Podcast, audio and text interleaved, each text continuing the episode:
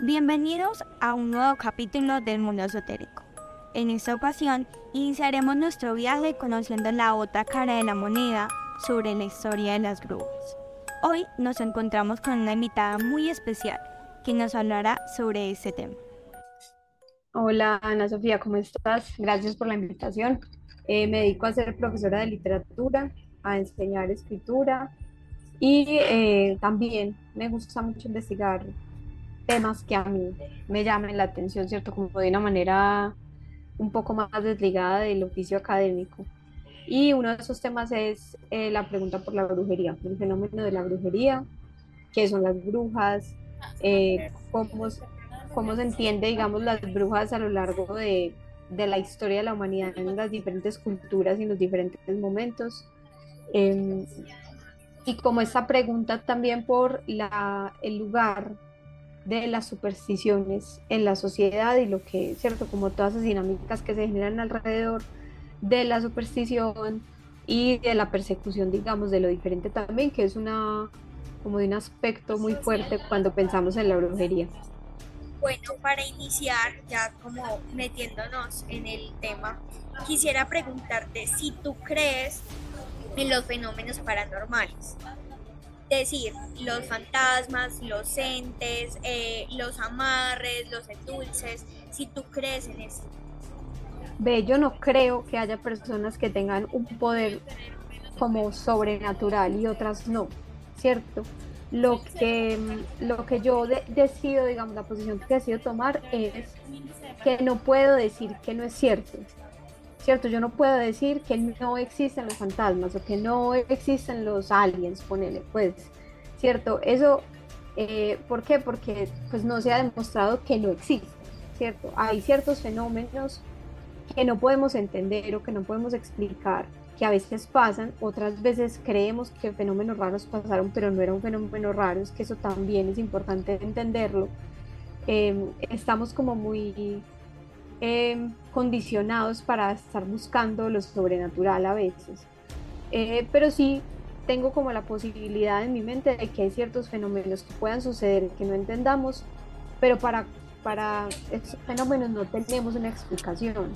Lo que pasa que a mí me interesa mucho desde la perspectiva narrativa es cómo le agregamos nosotros una explicación que ya nos enseñaron por otro lado. O sea, si vos nunca nadie te habla de un fantasma y ves que se mueve algo, vos no pensás, por puta, un fantasma, vos pensás otra cosa, ¿cierto? Entonces, digamos que eh, es muy importante cuando pensemos en estos fenómenos sobrenaturales, digamos, entre comillas, tener más que una mente abierta, una mente abierta y una mente crítica. Porque es que a veces confundimos la mente abierta con creer todo lo que, lo que nos suene raro y diferente. Y, no, no creo que haya personas que tengan poderes por sobre otras, pues no hay ningún indicio real que lo demuestre. Creo que sí es posible que haya personas que entren, digamos, en unos en unos estados como de, no sé, de preocupación o de paranoia porque creen que les están haciendo brujería. Y creo que también eh, somos muy buenos eh, narradores, entonces tendemos a leer y a, y a, contar nuestra vida en términos sobrenaturales, como ponele, no, es que a mí me está yendo muy mal este semestre porque es que cuando yo estaba chiquita, una bruja me echó no sé qué, le dijo a mi mamá que cuando yo iba a ser grande iba a fracasar, ponele. Vos ya le estás encontrando una explicación a tus tragedias, pero yo lo que trato es precisamente de no hacer eso, me interesa este fenómeno más desde una perspectiva crítica y narrativa e histórica que desde una perspectiva como de, de cogerlo como la, la, explicación de todo lo que entre comillas no tiene explicación, porque, y hago una salvedad, hay muchas cosas que tienen explicación, solo que vos y yo no la conocemos. ¿Sí me entendés? Sí. Pero no porque vos y yo no la conozcamos, no quiere decir que no haya ya una explicación en nuestro mundo científico para ese fenómeno. Claro. Y ahí nos pasa eso y es que, ay, esto es súper raro. No, no es súper raro, simplemente vos no sabes todo y ya. Eh, me pareció muy interesante algo que me dijiste sobre las narrativas. Cómo nosotros como seres humanos le damos esta narrativa paranormal a cosas que en realidad pues son cosas que tienen explicación, pero puede que no las conozcamos. Quisiera que me hablaras un poco de manera histórica de lo que tú sepas y hayas investigado cómo eh, estas dinámicas sociales han generado pues en las civilizaciones. Las dinámicas sociales como de la magia y lo sobrenatural, ¿te refieres? Ajá. Pues, o sea, como te había dicho antes, creo que es una respuesta muy larga y muy difícil de dar. No hay una sola manera de decir esto se desarrolló así o así. Creo que tiene mucho que ver también con una búsqueda humana por las explicaciones, por querer darle sentido al mundo, ¿cierto? Que eso es como una explicación ya pues muy cliché de los mitos, de las leyendas, darle sentido a, ay, ¿por qué llueve? ¿Por qué cae un trueno? ¿Por qué tembló? ¿Por qué ta, ta, ta?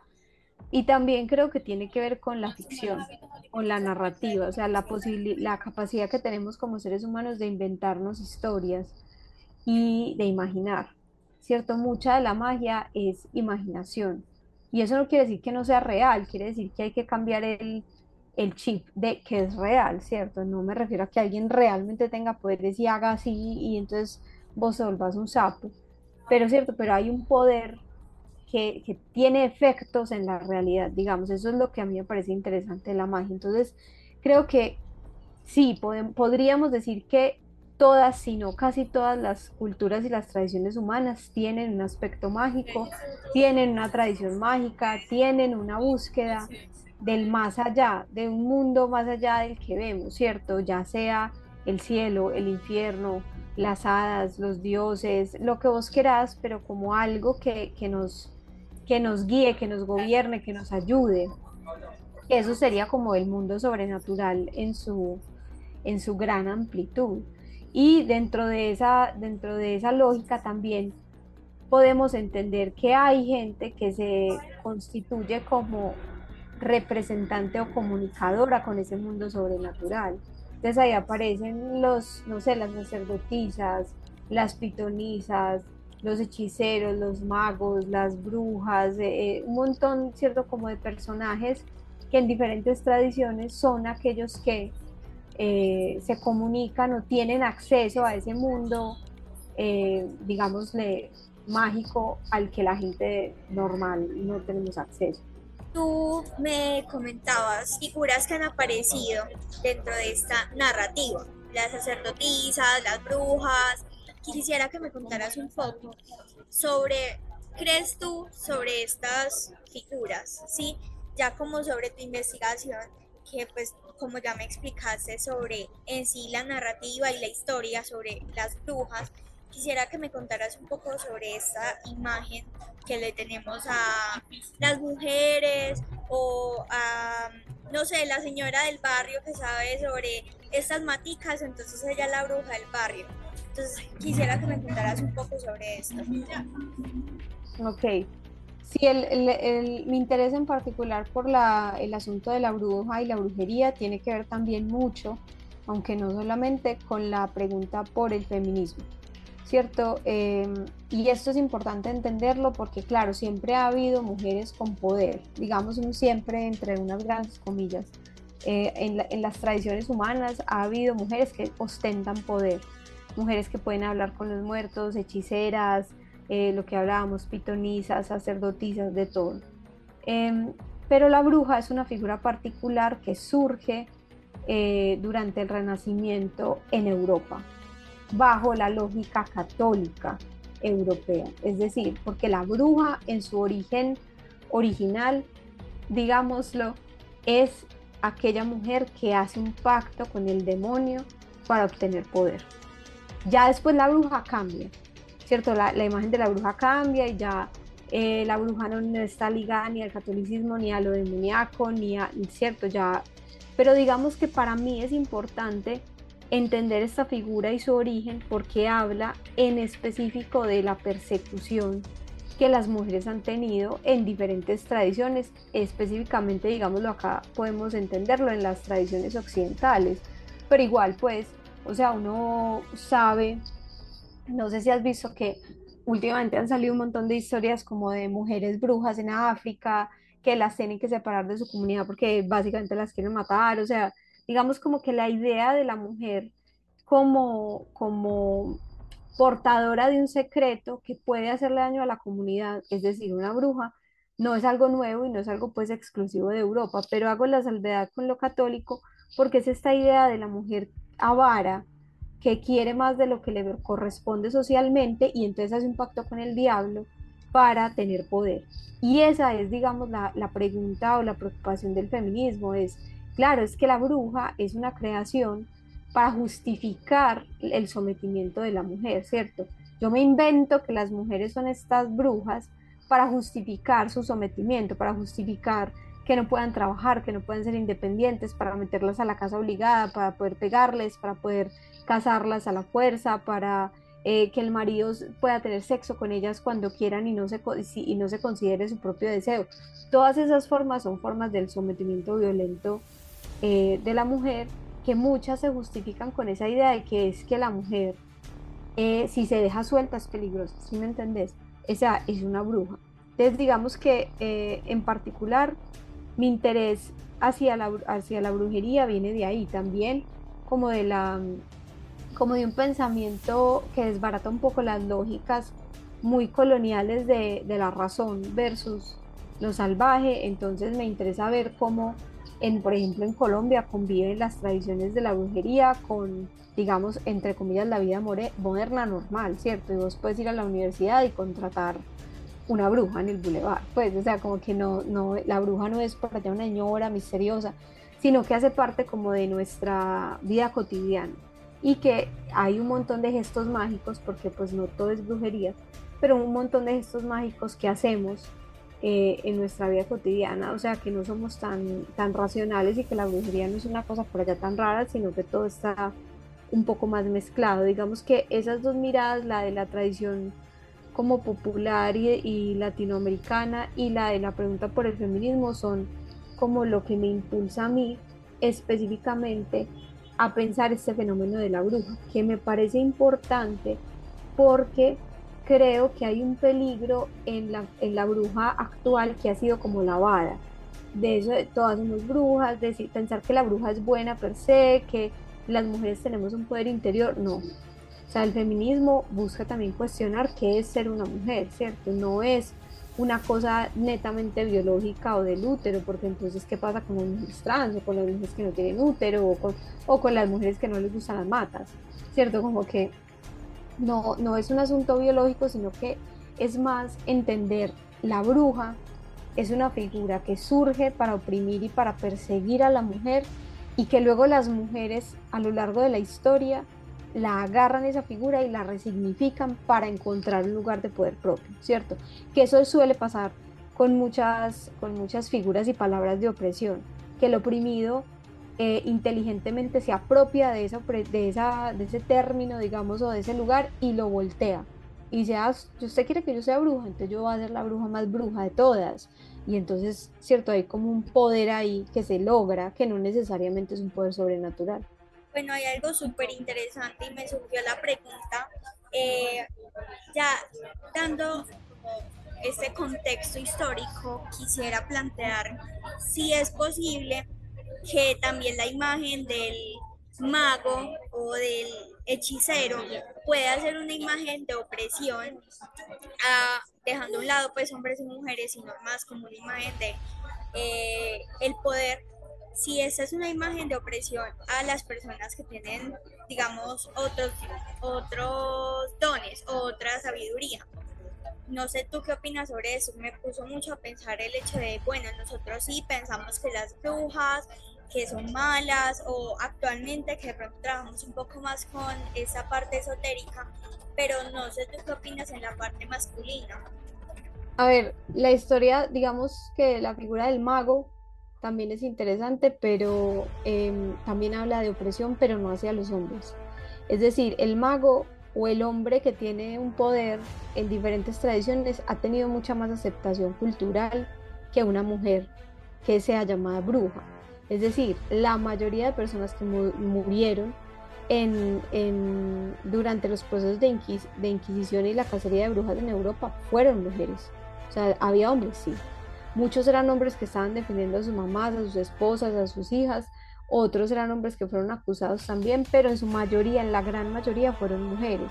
Entonces, ¿qué pasa? Uno lo puede ver solamente en el mito de, pues en la leyenda del rey Arturo, no sé si la conoces.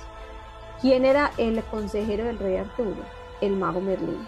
O sea, a Merlín nadie le iba a matar, nadie lo estaba... O sea, el, el mago es un hombre letrado, es un hombre que está, es un hombre sabio que aconseja y que ayuda, ¿cierto? No es una bruja que está siendo perseguida porque, sal, porque quiere lo que no le corresponde, ¿cierto? Entonces, eh, como digamos, eh, en general el mago está, es mucho más aceptado, es más, en nuestra tradición antioqueña hay un montón de hombres que trabajan como, como rezadores, ovadores, no sé qué, y la gente los contrata para quitarse es que encima brujas. O sea, sigue la idea del hombre que persigue a la mujer que es bruja, a pesar de que el hombre supuestamente también tenga el mismo poder por el que están persiguiendo a la bruja. Entonces, en ese sentido, igual es una, es una historia mucho más larga y compleja. Por ejemplo, varios historiadores argumentan que cuando aparecen estas figuras como de hombres con poder, fueron hombres que tenían algún de, como un defecto físico y fueron criados por mujeres, ¿cierto? Como que nunca habitaron el mundo de los hombres, sino que eran hombres ciegos o cojos o lisiados de alguna manera, o, eh, y entonces fueron criados por mujeres en el mundo de las mujeres, en el mundo de la casa, en el mundo de la intimidad y no, no tuvieron como oficios masculinos y que por eso tenían como esta aura de diferente, como de magos pero eso pues es una, es también como una generalización muy, muy problemática pues, eh, y no, no es así necesariamente. Em, pero no, creo que los hombres con poder puede que hayan sido perseguidos, sí, en América sobre todo, muchos hombres, sobre todo hombres eh, de raza negra y hombres indígenas, eh, cuyas tradiciones em, fueron, digamos, tildadas de brujería, han sido perseguidos, sí. Pero la figura del mago europeo siempre ha sido una figura de poder. La bruja, en cambio, siempre ha sido una figura marginal, ¿cierto? Una figura a perseguir. Es algo muy interesante porque casi siempre uno, eh, pues las películas y el mundo más que todo eh, estadounidense, cuentan las historias de las brujas como la bruja de Blair. Entonces es la cacería, que es la mala del pueblo, pero como tú también me das el ejemplo de pues Merlín, pues él es el mago bueno y él es el que hace que el reino como que prospere. Entonces, eh, pues me llama mucho la atención también eh, que tú ahorita mencionabas la nueva imagen que le damos a la bruja, la transformación que nosotros le damos eh, en la actualidad como sociedad. Que ya de pronto la bruja no es tanto la mala o la viejita con la verruga, entonces eh, la señora canosa del barrio, sino que también pues la bruja puede ser la muchacha que tengo al lado aquí en el boulevard, o la bruja puede ser la señora que me vende los cuarzos allí en, en una tienda. Entonces, pues no sé si me pudieras contar un poco cómo se ha dado esa transformación.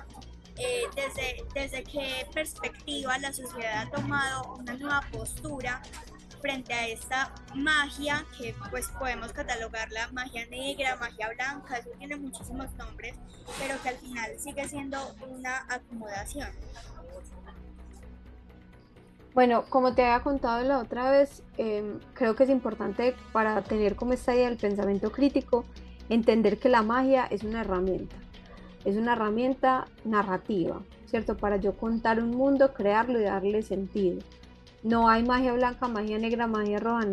La, es, igual si vamos como a, pensar dentro del aspecto, como dentro del margen de creencias. Si yo creo en la magia, es eh, lo negro, lo blanco, o sea, las intenciones morales están en la bruja, no en la magia, ¿cierto? La magia, es, esto es lo bonito de la magia, es una herramienta. Como un machete puede ser usado para construir o para matar. ¿Cierto? Como la política puede ser usada de unas maneras terribles o de unas maneras geniales. Pues em, eso como por el lado de lo de las magias de colores. ¿Cómo sucede este cambio de la bruja perseguida y, y que hace un pacto con el diablo a a la bruja como parte de nuestra cotidianidad. También es una respuesta larga. Un resumen sería entender ese fenómeno que te digo de que las mujeres se apropian de esa figura por medio de la cual las persiguen, es decir, se las acusa de brujas y se las mata y se las encarcela y se las tortura y se las oprime por eso. Y ellas eventualmente van diciendo, bueno, si usted quiere que yo sea una bruja, entonces voy a, hacer, voy a habitar ese lugar de, de poder desobediente sobre todo desde el siglo XIX con los eh, movimientos sufragistas, pero finalmente, digamos, en el siglo XX, em, sobre todo en la segunda ola del feminismo, las mujeres empiezan a agarrar la figura de la bruja como una figura de poder propio, es decir, de desobediencia civil. Porque la bruja, al estudiar la historia, digamos, de, de la casa de brujas en Europa y en América, nos empezamos a dar cuenta que era eso. La, matar mujeres es una forma de que las mujeres obedezcan, ¿cierto? De instaurar el miedo. Entonces la bruja se vuelve un símbolo de desobediencia, de rebeldía, de poder propio, de lo que sea, ¿cierto? Como de ser marginal.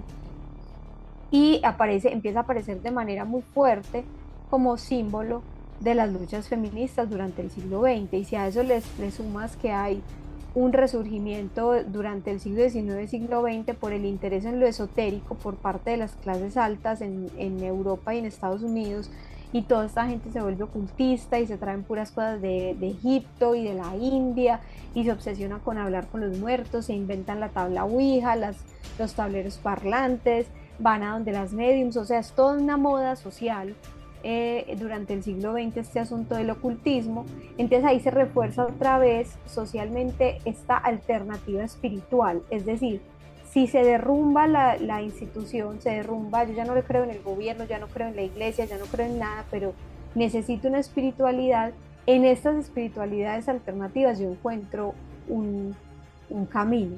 ¿Y qué son estas espiritualidades alternativas? Todas estas narrativas de, las brujas, de la naturaleza, la, tradición celta empieza a tener mucha fuerza en toda esta narrativa de la bruja buena y de la bruja como, como forma de como de qué, de espiritualidad propia, porque durante el siglo XX surge una religión nueva, se inventan, Gerald Garner se inventa una religión que se llama la Wicca, que es una neo como interpretación de las de tradiciones celtas con un montón de cosas inventadas y un montón de cosas del ocultismo.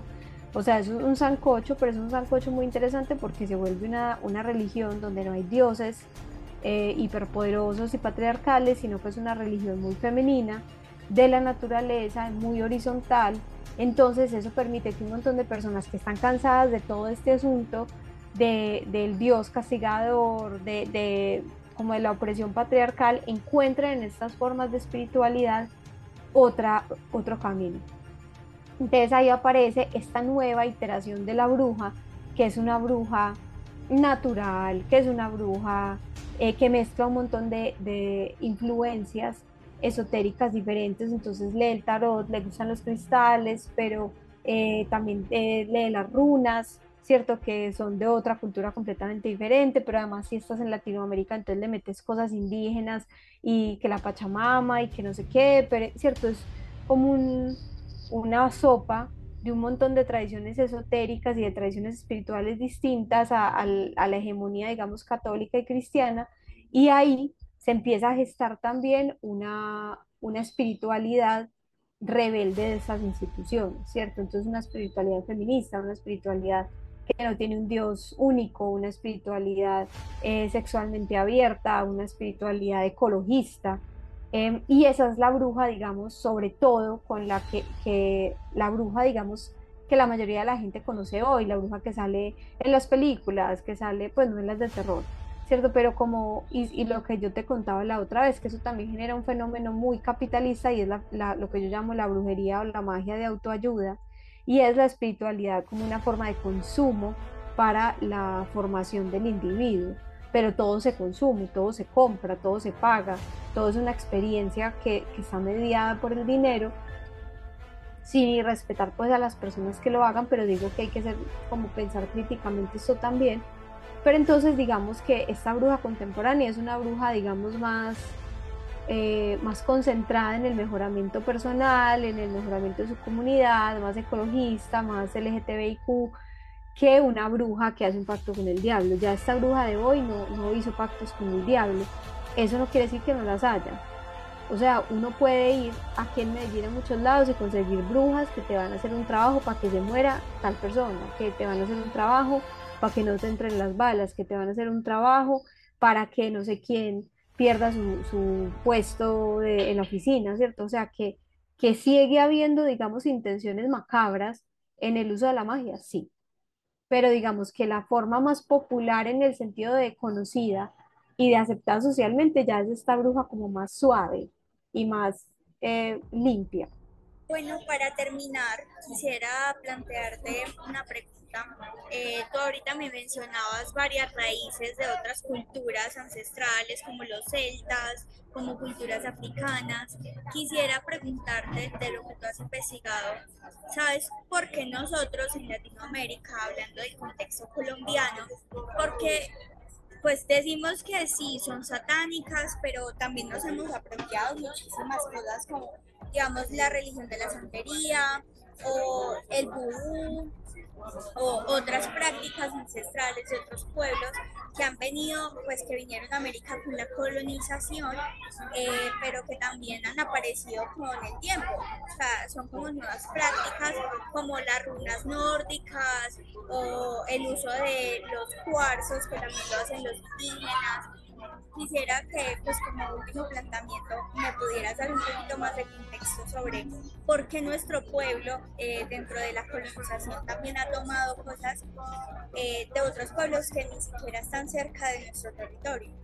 Pues como todo, por la misma razón que vos estás estudiando una universidad que sigue un esquema educativo europeo y tener ropa que fue hecha en China y tenés eh, unos audífonos que seguramente se hicieron en China o en Bangladesh, o sea, hay un aspecto de la globalización que es importante, del acceso a la información, del acceso a un montón de otros materiales, historias, culturas, que hace que eh, una bruja contemporánea que vos vas a contratar te lea las runas, te lea el Ching, te tire, te haga no sé qué de los cristales de yo no sé qué, sepa de yoga y además de, no sé, te, te, dé mambe o te dé eh, este tabaco así de untar, ¿cómo es que se llama? Bueno, cierto, que, son cosas como muy amazónicas. Entonces, eh, eh, eso pasa, ¿cierto?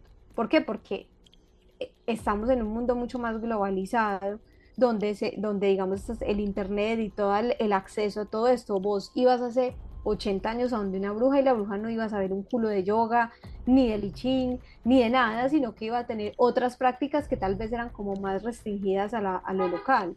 Entonces, por ese lado, digamos que la, la, pregunta no se, no se concentra solamente en eso. Em, pero eh, también tenemos pues que tener en cuenta que, pues, que somos un país colonizado y en, esa, y en ese sentido, pues consumimos un montón de cosas que vienen de afuera.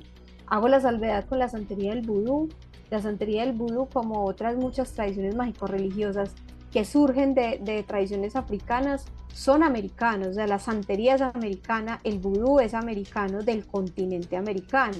Que el vudú y la santería vengan de tradiciones yorubas, sí, pero la, hay un sincretismo, o sea, hay unos procesos de mezcla con tradiciones de acá, con el catolicismo, y por eso pues, se diferencia, por ejemplo, el vudú de, de, de Haití es diferente que el vudú de Luisiana, la santería es diferente la de Cuba que la de Brasil, que la de, que la de México, porque van cambiando. Evidentemente, estudiar la historia de estas religiones es muy interesante porque vemos de cuáles son sus raíces africanas y cuáles son también las conversaciones y las diferencias que hay entre, por ejemplo, la práctica yoruba en, América, en África perdón, y la práctica eh, del vudú en, por ejemplo, en Nueva Orleans, pues en, Estados Unidos. Em, entonces, lo, que yo haría ahí la salvedad es, mucha gente que practica la brujería como negocio, o sea, brujos del centro, brujas, lo que sea, utilizan también, además de los cristales, las runas, no sé qué, eh, las hierbas, elementos de la santería y el vudú, ¿cierto? Pero la santería y el vudú son prácticas religiosas. Eso no, no, se puede, no se puede confundir, ¿cierto? No porque alguien sea santero es brujo y no porque un brujo tenga eh, a Babalú en su casa y le rece es un santero. Es distinto, se mezcla, sí, pero hay que respetar que son prácticas mágico-religiosas, que tienen religiones, que tienen creencias y creyentes Y hay gente que coge, es igual que hay brujas que cogen a San Antonio para hacer brujería. Y eso no quiere decir que entonces sean monjas o curas, pues es como, como un poco esa salvedad que quería hacer, pero sí, a la final es eh, lo interesante y que a mí me parece muy bacano de los fenómenos de la magia y la brujería es que son fenómenos descentralizados.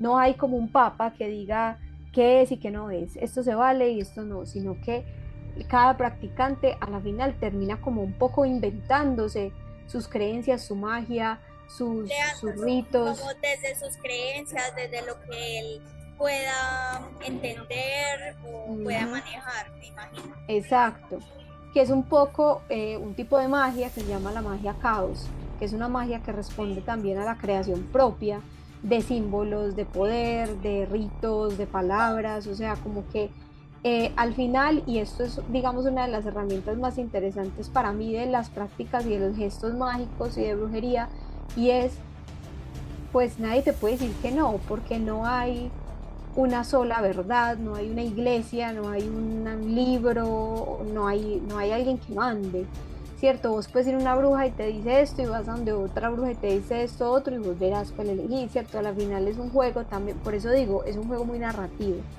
es de inventarnos nuestros propios poderes. Y eso a mí me parece muy bacano. Bueno, Lina, agradecerte por haber venido a este programa y pues la verdad me encantaría que pudiéramos hacer una charla mucho más larga porque tú tienes muchísimo conocimiento. Esto es como una pequeña probadita de todo este mundo tan grande y todo el conocimiento que hay frente al todo el surgimiento, la cultura, eh, las dinámicas sociales, pero me pareció súper interesante todo lo que nos contaste porque nos da una, mirada muy diferente, de pronto más histórica, menos en lo oculto, sino que ya más como aterrizado a nuestra realidad actual. Entonces, pues quería agradecerte por este espacio. Ah, no, gracias a ti por la invitación. Hasta aquí el episodio de hoy. Espero que haya sido de su agrado. Recuerda que nuestro viaje apenas comienza, así que nos vemos en nuestra próxima parada.